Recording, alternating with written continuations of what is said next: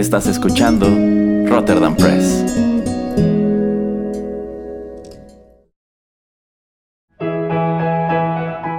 Rotterdam Press presenta Arena Rocky Metal.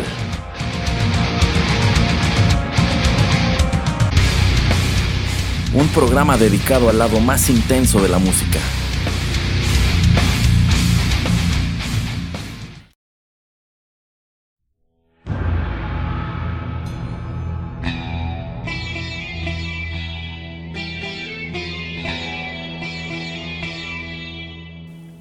Hola, hola, ¿cómo están? Los saluda Erasmo en los micrófonos de Rotterdam Press y es un gusto recibirlos en la emisión 19 de Arena, el lado más intenso de la música. La verdad en esta ocasión ando un poco apurado, yo diría que estoy ahogado en un mar de papeles, pero bueno, enos aquí para por fin grabar este programa que como les anuncié en redes sociales, dedicaremos a un compositor un poquito polémico. Se trata de Andrew Lloyd Webber y de antemano sé que hay quienes disfrutan de su trabajo y hay quienes no, sobre todo acusándolo de ser un compositor eh, demasiado comercial, entre otras tantas controversias que, con las que él se ha encontrado a lo largo de su carrera. Ya llegaremos a ese punto.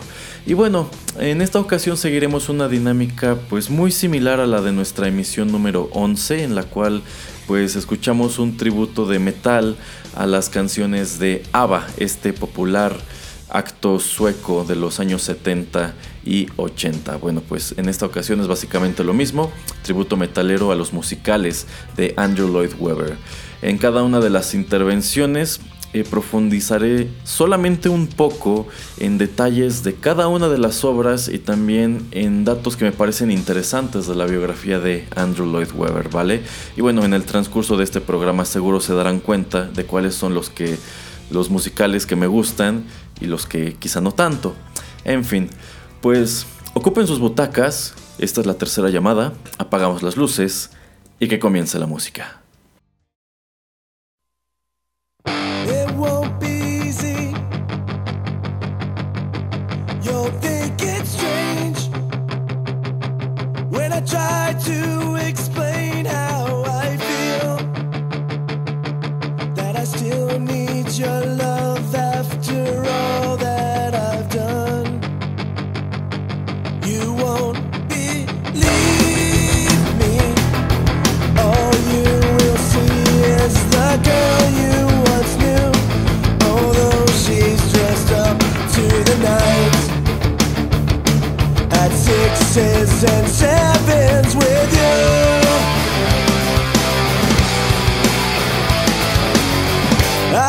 To let it happen. I had to change.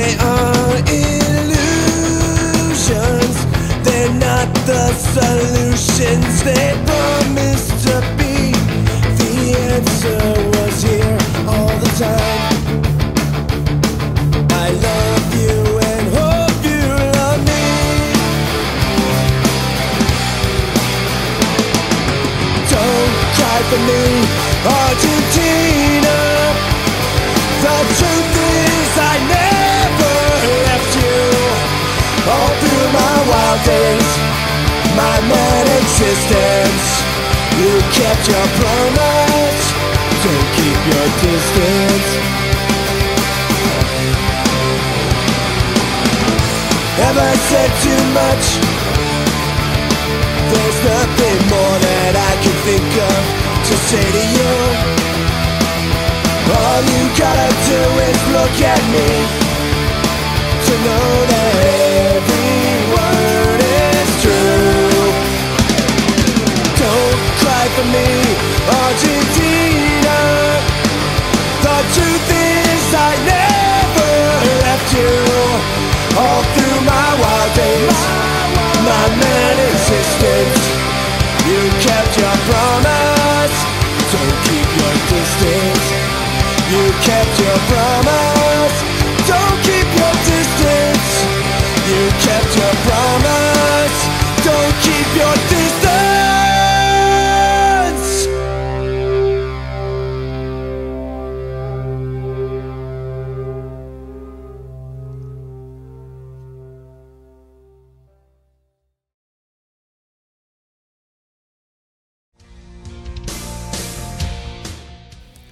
Si les soy franco, uno de los puntos más difíciles al momento de producir esta emisión fue elegir el orden de las canciones y por supuesto cuál escucharíamos al principio, pero al final me incliné por esta. Don't Cry For Me Argentina. El cover corrió a cargo de No Use For A Name y viene incluido en su álbum del año 2000 Punk As Generosity, lanzado al mercado bajo el sello de Devil Doll. Y si no me equivoco, esta es la primera vez que escuchamos punk en este programa, pero en fin. Y claro, Don't Cry For Me Argentina es la canción más popular, yo, yo diría que el tema principal de Evita, el álbum y musical escrito por Andrew Lloyd Webber y Tim Rice, pero ya entraremos en detalles de la obra. En lo que respecta a la biografía de Andrew Lloyd Webber, bueno, él es un compositor inglés, nació en el año de 1948, este año de hecho cumplió 70 años y parcialmente a eso obedece la idea de realizar este programa, aunado al hecho de que genuinamente me pareció curioso, me pareció interesante escarbar en el internet eh, en busca de covers de metal de algunos de los temas más conocidos de la obra de este señor. Y saben que, del mismo modo que yo les comenté en la emisión 11 de Arena, que me sorprendió no haber encontrado tantos covers de las canciones de ABBA, pues ciertamente hay todavía menos covers de metal de los musicales de Andrew Lloyd Webber, al grado que Ah, digamos que esta emisión terminó siendo una especie de pretexto, ya les explicaré por qué en el último bloque, pero en la cual también tuve que batallar un poco para completar ah, pues los aproximadamente 21 minutos de música que escucharemos porque pues parece ser que en el mundo del rock y el metal no hay tanto interés por estas canciones, salvo por una, pero también ya llegaremos a eso. Entonces, pues sí, Andrew Lloyd Webber em, cumplió 70 años hace unos, hace unos meses, me parece que en marzo o en abril. Ah, y él es conocido sobre todo por su trabajo en el teatro musical. De hecho, él es considerado el compositor de teatro musical más exitoso del siglo XX, también el más escuchado, uno de los que pues, más discos de este tipo venden, cuyos musicales de hecho se eh, presentan y tienen distintas producciones a través del, mundo. Pero bueno, él no solamente tiene musicales, él también ha escrito eh, bandas sonoras para cine, tiene canciones eh, aisladas y dato interesante, tiene también una misa de Requiem, así como la de Mozart o la de Verdi. Estuve escuchando algunos fragmentos antes de grabar y bueno, la verdad a mí no me, no me encantó si lo comparamos precisamente con los trabajos que acabo de mencionar, pues sí, es muy inferior. Pero bueno, o sea, de que el señor está muy activo, está muy activo, tiene una trayectoria bastante larga, tiene considerables créditos y a lo largo de su carrera también ha obtenido bastantes galardones. Y él nació en una familia pues de músicos, su padre era organista y también era eh, maestro de música. Me parece que trabajaba en una escuela importante en Londres. Su madre tocaba el violín, era pianista, daba clases de piano Y bueno, gracias a esto él em, obtiene muchas influencias siendo niño. Él comienza su preparación muy joven, eh, pues por decisión de su padre. Eh, Andrew Lloyd Webber dice que él escribió su primera canción a los 9 años y tiene un hermano menor que pues del mismo modo que Andrew Lloyd Webber se ha especializado en música, bueno, en teatro musical y en rock, porque de hecho el rock es un género que él dice disfrutar bastante, y pues sí, ciertamente es perceptible, son perceptibles las influencias tanto del rock como del heavy metal en algunos de sus musicales. Eh, él tiene un hermano menor que está especializado pero en un instrumento. Se trata de Julian Lloyd Webber, quien es un violonchelista cuya carrera yo considero que ha, sufrido injustamente por la reputación de su hermano mayor. A mí Julian Lloyd Webber me parece un músico interesante, me parece que tiene eh, buenas grabaciones, pero yo siento que precisamente por ser hermano de este compositor de teatro musical, de pronto no lo toman muy en serio, lo cual, insisto, me, resulta injusto. Pero bueno, eh, Andrew Lloyd Webber tiene entre 13 y 14 musicales Evita fue uno de los primeros, me parece que fue el tercero o el cuarto, y a la fecha es uno de los más exitosos. En este punto de su carrera, hacia 1976, él ya era reconocido como un compositor eh, de musicales. Pero a pesar de que cuando nosotros escuchamos este título, Evita, de inmediato nos viene a la mente el musical y por qué no también la adaptación al cine estelarizada por Madonna, en realidad Andrew Lloyd Webber no deseaba que esto fuera un musical sino un álbum conceptual, el cual se materializó en 1976 y en este fue la cantante británica Julie Covington quien prestó su voz al personaje de Eva Perón. Y bueno, por supuesto que está inspirado en la biografía de esta señora, una de las figuras más polémicas de la Argentina del siglo XX, junto con su esposo, el presidente eh, Juan Perón. Eh, una obra que ha sido muy señalada por sus bueno, por la luz bajo la cual presenta al personaje, también por el hecho de que hay otro personaje llamado Che, el cual en algunas encarnaciones del musical, incluso eh, autorizado por Andrew Lloyd Webber, ha sido equiparado con el Che Guevara, aunque otras prefieren alejar a este personaje Che de dicha figura. Eh, pero bueno, no era la intención de Andrew Lloyd Webber que esto fuera un musical, sino un álbum. Es un par de años después, en 1978, cuando el mundo del teatro lo convence de adaptarlo a los escenarios. Y esto se estrena en el Prince Edward Theatre. Y, y el personaje de Eva Perón fue interpretado originalmente por Elaine Page quien de hecho ya había colaborado antes con eh, Andrew Lloyd Webber, pero bueno, ya también haré mención de en dónde, cómo, por qué, etcétera. Entonces también algo que me resulta irónico es que acabamos de escuchar una canción que es habitualmente interpretada por una mujer, bueno, pues en la voz de un hombre, como la ven. Ok, pues vamos con nuestra siguiente canción.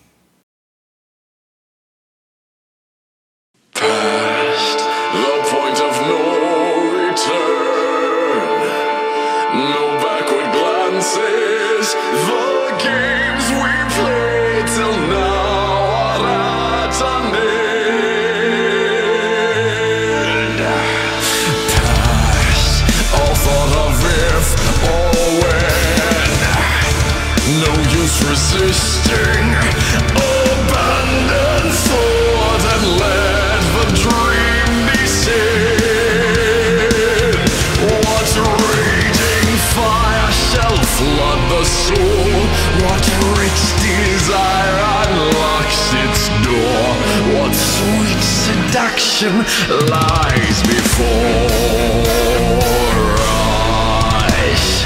Past the point of no return, the final threshold.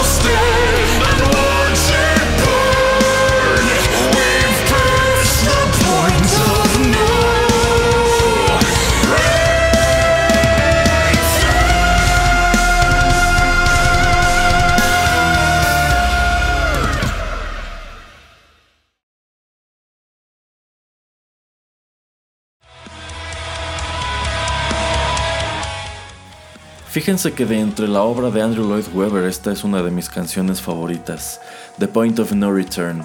La interpretación corrió a cargo de Jonathan Young, acompañado por Malinda Reese. Ellos colgaron esto en el canal de YouTube del primero en el año 2017 y por supuesto es uno de los tantos temas que conforman el famosísimo musical The Phantom of the Opera o El Fantasma de la Ópera, el cual por supuesto está basado en la novela homónima de Gaston Leroux. Este es un libro del año 1910. Y fíjense que hasta hace unos días yo compartía muchas de las opiniones que se vierten en el Internet, muchas de las opiniones negativas que se vierten en el Internet sobre Andrew Lloyd Webber. Sin embargo, como parte de la preparación para este programa me di a la tarea de ver fragmentos de algunos documentales que existen sobre su obra y también algunas entrevistas. Y por allí me encontré con una que él dio recientemente al New York Post, en la cual entre otras tantas cosas, porque me, di cuenta de que este señor es exageradamente platicón, bueno, pues se puso a hablar largo y tendido de la historia detrás del musical de The Phantom of the Opera, y es muy curioso que a él jamás le pasó por la cabeza hacer una adaptación de este libro. En realidad, pues su existencia obedece a un número de factores que me parecen curiosos.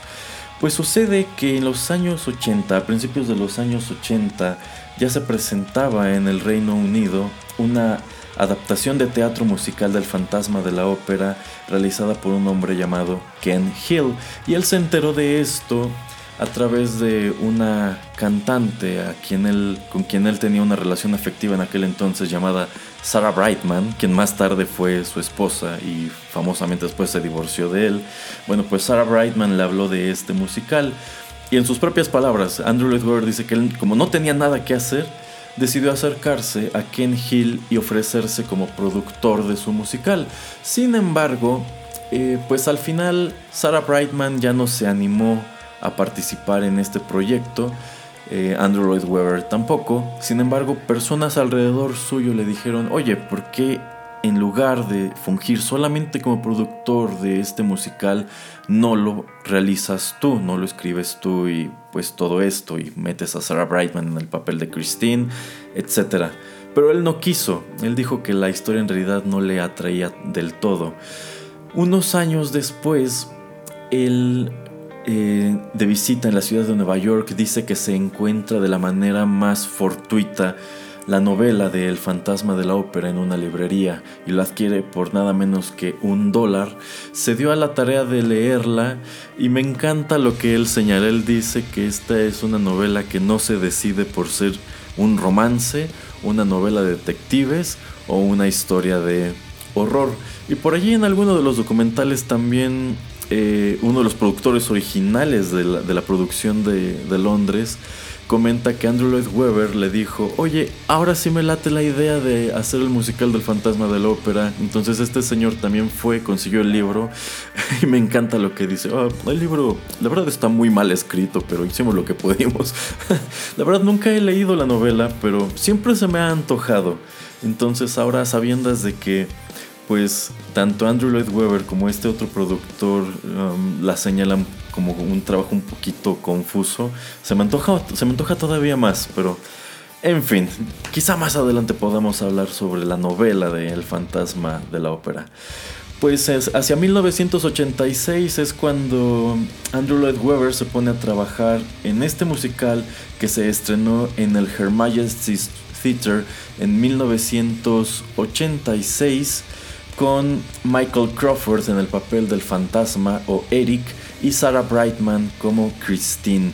Y un dato bien interesante es que estos dos individuos, los personajes principales, pasan de la producción londinense a la de Broadway, me parece que uno o dos años después. En realidad, pues algunos, algunas de las piezas musicales del Fantasma de la Ópera son sobre todo muy exigentes con el personaje, bueno, sé con quien interpreta el personaje de Christine porque este es un papel que Andrew Lloyd Webber escribió. La verdad sea dicha con mucho amor para Sarah Brightman, quien tiene un rango vocal impresionante. Entonces ella es como la vara por la cual se miden a todas las se mide a todas las intérpretes que han hecho a Christine eh, posteriormente. Y lo cierto es que hay muchas de ellas que no le pegan a las notas que, que ella logra alcanzar. Y bueno, como uno de los musicales más exitosos de Andrew Lloyd Webber, por supuesto que esto ha tenido incontables producciones desde su estreno y también tiene sus adaptaciones al cine. Pero de eso quiero hablar un poco más adelante. Por ahora, escuchemos nuestro siguiente tema y sin duda de entre todos ellos, este es el que más dista del original.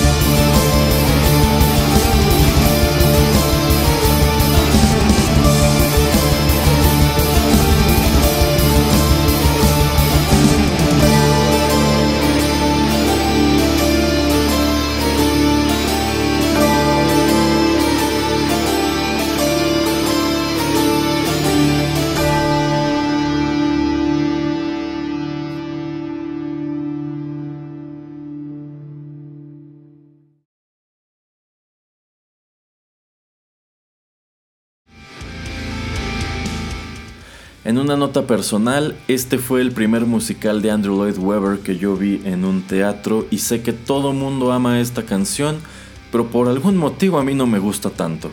Acabamos de escuchar Memory.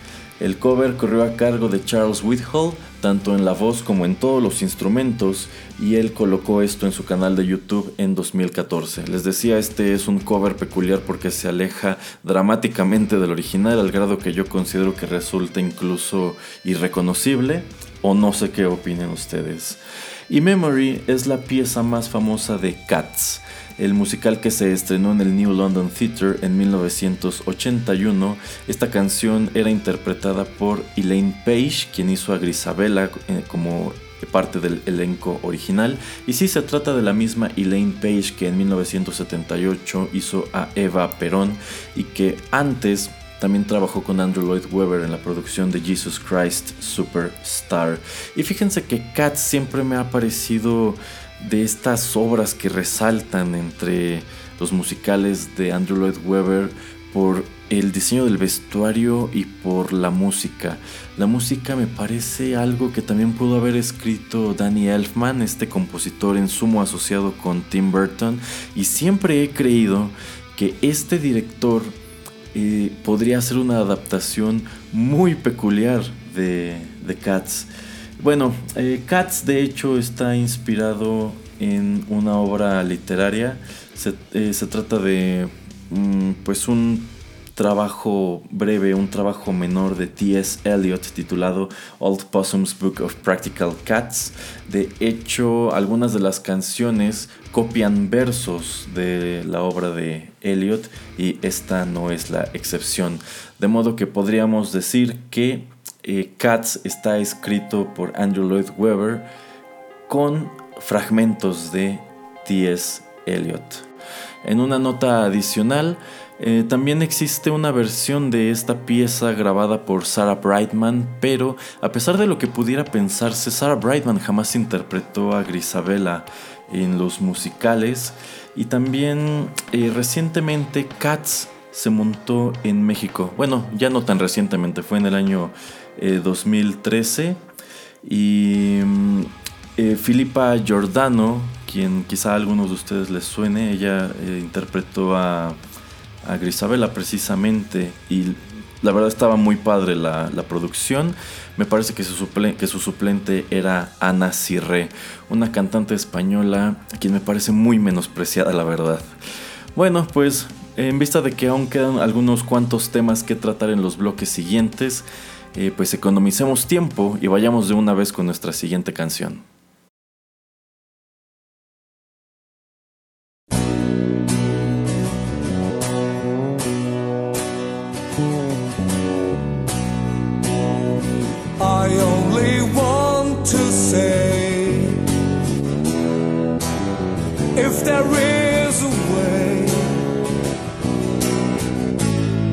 this away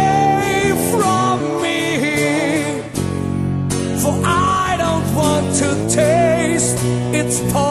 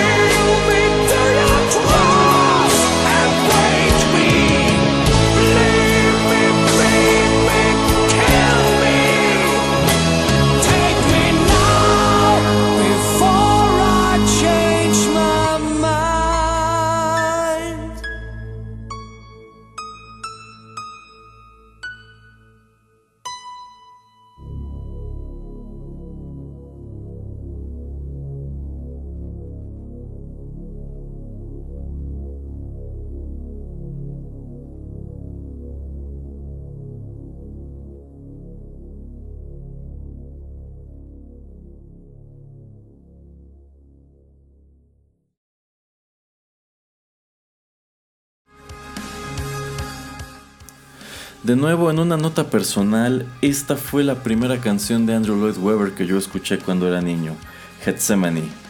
Esto fue interpretado por Stigma 4 y viene incluido en su álbum Phobia, lanzado al mercado en 2001 bajo el sello Rising Force.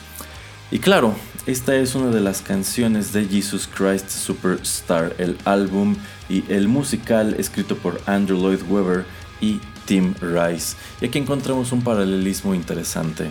¿Recuerdan cómo les dije hace un par de bloques que en realidad eh, Andrew Lloyd Webber no quería que Evita fuera un musical, sino un álbum, un álbum conceptual?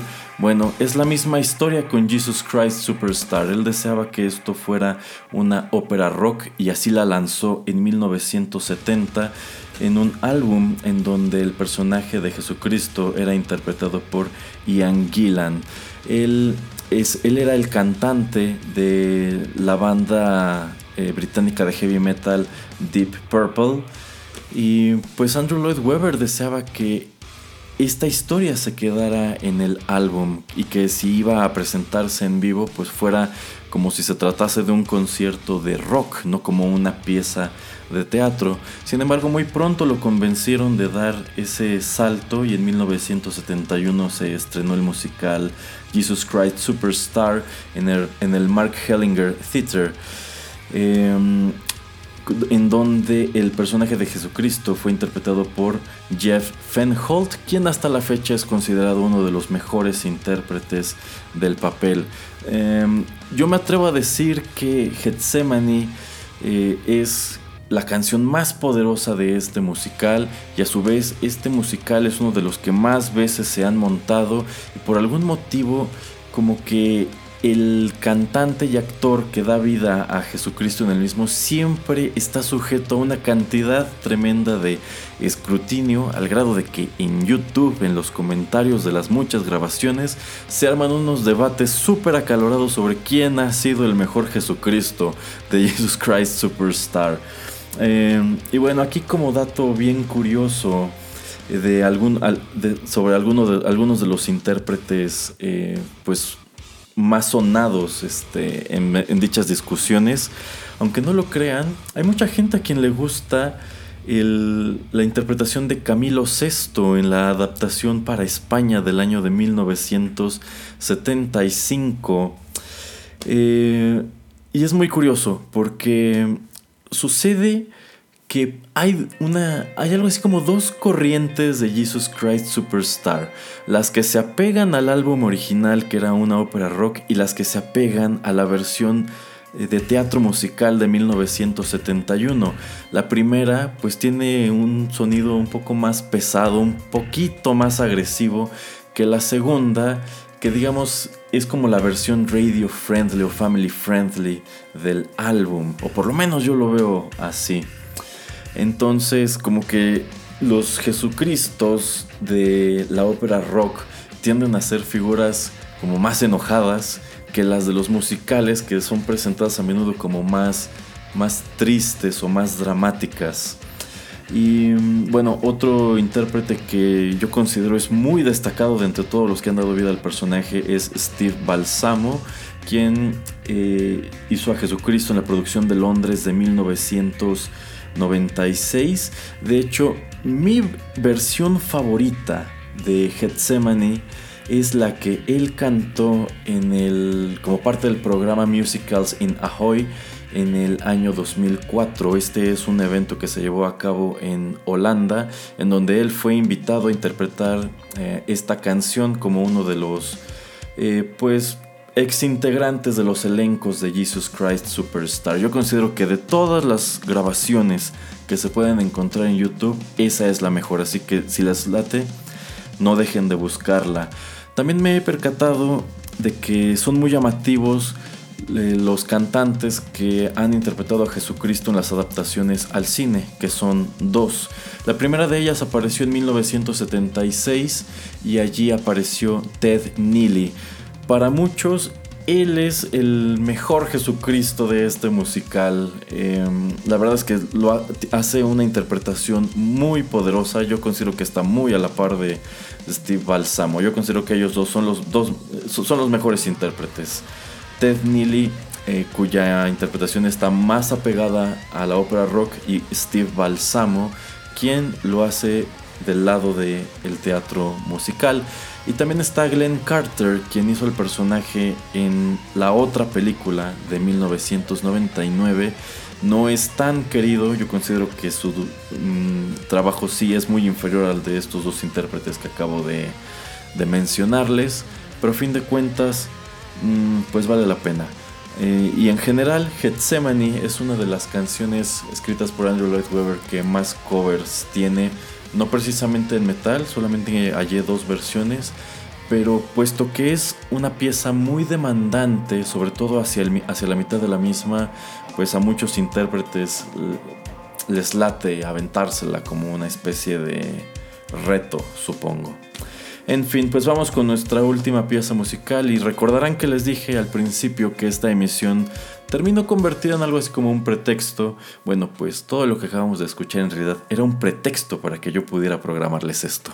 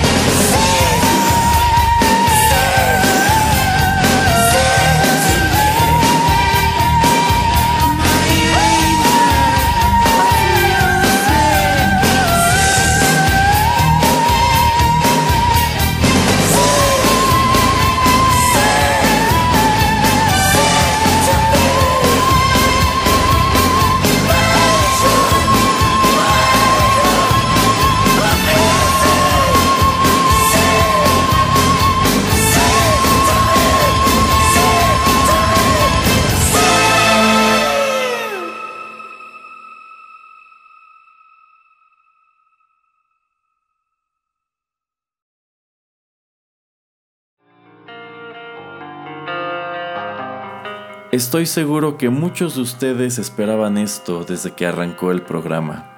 Acabamos de escuchar The Phantom of the Opera, es la versión de Dreams of Sanity incluida en su álbum Masquerade, publicado por Hall of Sermon en 1999. En esta grabación los acompaña en las vocales Tilo Wolf, el cantante y fundador de Lacrimosa, quien hace el papel de Eric.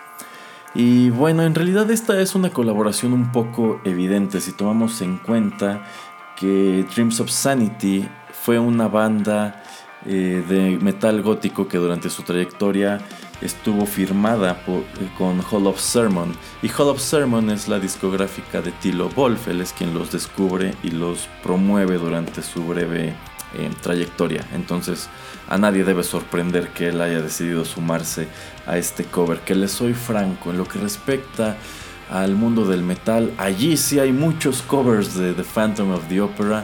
Para muchos el favorito es el de Nightwish, yo no me explico por qué cuando existe esta joya en donde podemos escuchar la voz de Sandra Schleret que la verdad lo hace estupendo y de hecho también me agrada muchísimo cómo lo hace Tilo Wolf, muchísimo más que, que Thomas de, de Nightwish. Para mí este es el cover de metal de esta pieza, la cual precisamente por la presencia de Tilo Wolf muy a menudo es atribuida de manera errónea a Lacrimosa, pero pues no, es de Dreams of Sanity. Si nunca los han escuchado, yo se los recomiendo bastante. Es una banda con una trayectoria Mm, bastante breve, solamente tienen eh, tres álbumes, un sencillo y algunas demos, en realidad los pueden repasar eh, relativamente rápido. También era esta una banda que gustaba mucho de México, todos sus videos musicales oficiales fueron grabados en conciertos que eh, llevaron a cabo aquí en México en el año de 1999. Si a ustedes les gusta la obra de Dante Alighieri, como La Divina Comedia o acaso nada más eh, la primera parte, El Infierno, pues eh, James of Sanity también es una banda para ustedes, pues tienen cuantiosas canciones inspiradas en la obra de Dante. Y por supuesto, esta pieza recibe su título del musical The Phantom of the Opera de 1986 escrito por Andrew Lloyd Webber y Charles Hart. Y yo diría que de entre todas las canciones de Andrew Lloyd Webber, esta es la más popular y también es una que por algún motivo siempre es confundida de manera chusca con la tocata y fuga de Johann Sebastian Bach, al grado que de pronto hay quienes afirman que la tocata y fuga es el tema del fantasma de la ópera. Bueno, eh, porque en realidad sí existen algunas eh, representaciones del mismo en donde por algún motivo el fantasma tiene un órgano debajo de la ópera de París y allí se sienta e interpreta el inicio de la tocata y fuga, que pues está así medio siniestra y demás, ya saben. Eh, bueno, eh, otro dato bien interesante de The Phantom of the Opera es que a lo largo de su historia han existido algunos fantasmas, llamémoslos, eh, llamativos. Uno de ellos es Lon Chaney, quien hizo al personaje en su primera adaptación al cine. Esto fue en la época del cine mudo en blanco y negro. Eh, de hecho, de entre todos los personajes que Lon Chaney hizo a, a, lo largo de su carrera, pues este es uno de los más famosos. Sin embargo, algo bien interesante es que del mismo modo que Andrew Lloyd Webber dice que la novela no se decide si es romance, si es historia detectivesca o si es novela de horror, pues pareciera que hay adaptaciones de todos los sabores también, porque en lo que respecta a dicha adaptación con Lon Chaney, pues allí The Phantom of the Opera es más como una historia de horror y Eric es más como un monstruo que como esta figura pues tanto más simpática de versiones más recientes. Otro, otro intérprete que la verdad yo no tenía idea y me llamó mucho la atención descubrir que hizo al personaje cuando le hizo autobiografía fue Paul Stanley, quien pues durante los años de esplendor de Kiss, bueno pues él era tan famoso que por allí lo invitaron a hacer al fantasma de la ópera en una adaptación que se presentó no recuerdo bien si fue en el norte de los Estados Unidos o en Canadá. La verdad era una producción menor, pero pues qué curioso, ¿no? Y fíjense, si, a ustedes les llama la atención y quieren escuchar a Paul Stanley cantar esta y todas las demás piezas de The Phantom of the Opera, pues pueden buscarlo en YouTube y hay grabaciones, este, pues bootlegs de musical. Incluso lo pueden encontrar completo. Y pues está, está curioso. De hecho, en su autobiografía a mí me llama mucho la atención cómo él menciona que este es uno de los momentos más memorables pues, de su carrera porque él sentía que tenía muchos puntos en común con el fantasma de la ópera. Y yo digo que de cierto modo sí.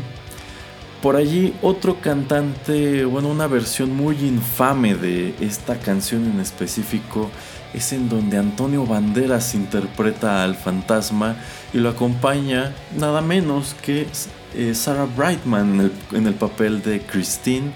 Y la verdad a mí no me gusta cómo lo hace Antonio Banderas.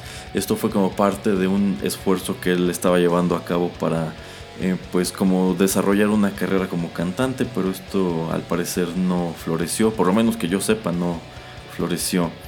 Y claro, también está la otra versión de cine en donde Gerard Butler hace al fantasma. Y les voy a ser bien franco, cuando yo vi esa película por primera vez en el cine no me gustó en absoluto, la odié de principio a fin, sin embargo, como parte de mi tarea para hacer este programa, la vi de nuevo. Y fíjense que la aprecié muchísimo más, de hecho, eh, me atrevo a decir que Gerard Butler no hace a un mal fantasma, Emmy Rossum no hace a una mala Christine, sin embargo el actor que hace a Raúl es pésimo, pero Raúl en general siempre me ha parecido un pésimo personaje, yo soy 100% Team Fantasma. Eh, y por eso a mí sí me gusta la secuela eh, que Andrew Lloyd Webber hizo del musical, en donde de cierta manera nos obsequia el final que todos queríamos para eh, The Phantom of, of, the Opera. Pero sí, en esta ocasión me latió muchísimo más la película. Como que le encontré bastantes cosas que tienen encanto. Cuando la primera vez, francamente, dije, en mi vida vuelvo a ver esto. Pero bueno, allí lo tienen. Esta es la selección de covers en metal que realicé de algunos de los temas famosos de Andrew Lloyd Webber. Datos adicionales, eh, pues él actualmente está detrás de la producción de School of Rock, un musical que se presenta en la ciudad de Nueva York desde el año 2015 eh, escrito por Glenn Slater y Julian Fellows. Él solamente funge como productor.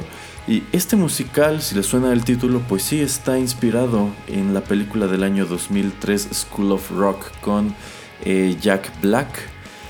Eh, de hecho, este musical está siendo muy bien recibido en los Estados Unidos porque pues tiene la peculiaridad de que al igual que sucede en la película, los niños que aparecen aquí en el escenario efectivamente están tocando sus instrumentos y en realidad su decisión de apoyar este proyecto obedece al hecho de que él tiene por allí una o dos eh, fundaciones que se dedican precisamente a enseñarle música a los niños, a regalarles instrumentos y Andrew Lloyd Webber es un gran enemigo de que se recorten los programas eh, artísticos de las escuelas.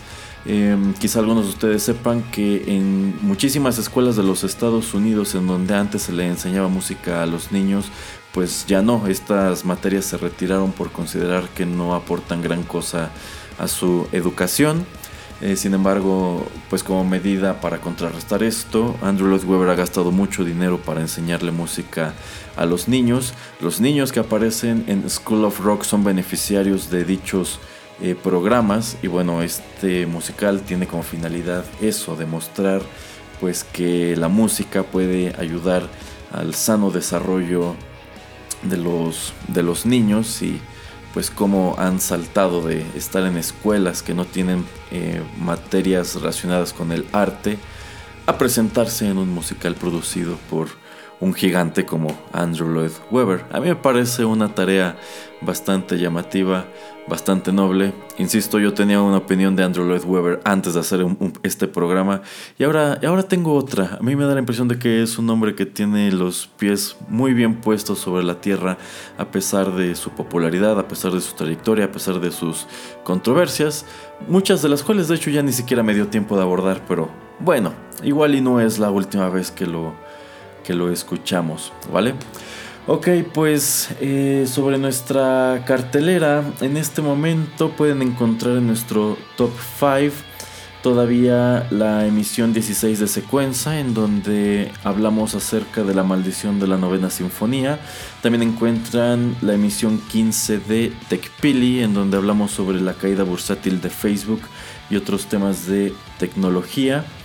También encontrarán allí aún la emisión 30 de 8 bits en donde les programamos música de Battletoads. La próxima semana llega la emisión 31 eh, para la cual el señor Juanito Pereira nos hizo favor de elegir algo de la banda sonora del juego Beyond Two Souls. Estará muy interesante, así que no dejen de escucharlo la semana entrante. También pueden encontrar aún nuestra emisión especial Oblivion, en donde les presentamos la interesantísima banda sonora de esta película, la cual fue escrita por el acto francés M83. Eh, por allí les debo dos cápsulas de Rotterdam Chips. Una eh, que, en la que les leeré un fragmento de American Psycho, la novela de Bret Easton Ellis. Yo estoy haciendo la traducción, el capítulo está un poco largo, Em, entonces eso me ha atrasado y también por aquí ya ando preparando algo con un cuento de Ambrose Beers. Si me da tiempo, esta misma semana lo coloco en el podcast. Si no tengan por, por seguro que llegará la semana entrante. Y en lo que respecta a Arena, en nuestra emisión número 20 escucharemos a Apocalíptica. Así que pues estén muy pendientes de los contenidos de Rotterdam Press, que como verán tenemos un montón de cosas y también espero ya muy pronto hacer el anuncio de los eh, dos libros que esperamos publicar en los meses siguientes. Así que estén atentos también a nuestras redes. Pues por mi parte es todo. Muchísimas gracias por la sintonía. Yo soy Erasmo y nos saludamos muy muy pronto en más contenidos de Rotterdam Press. Bye.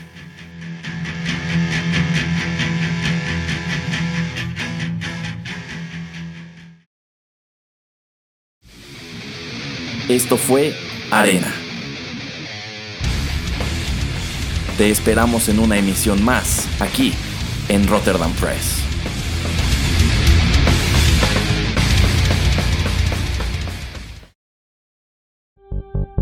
TechPiri, el programa que te enseña el impacto de las nuevas tecnologías de manera clara y divertida. TechPiri. No te lo pierdas. una producción más de Rotterdam Press.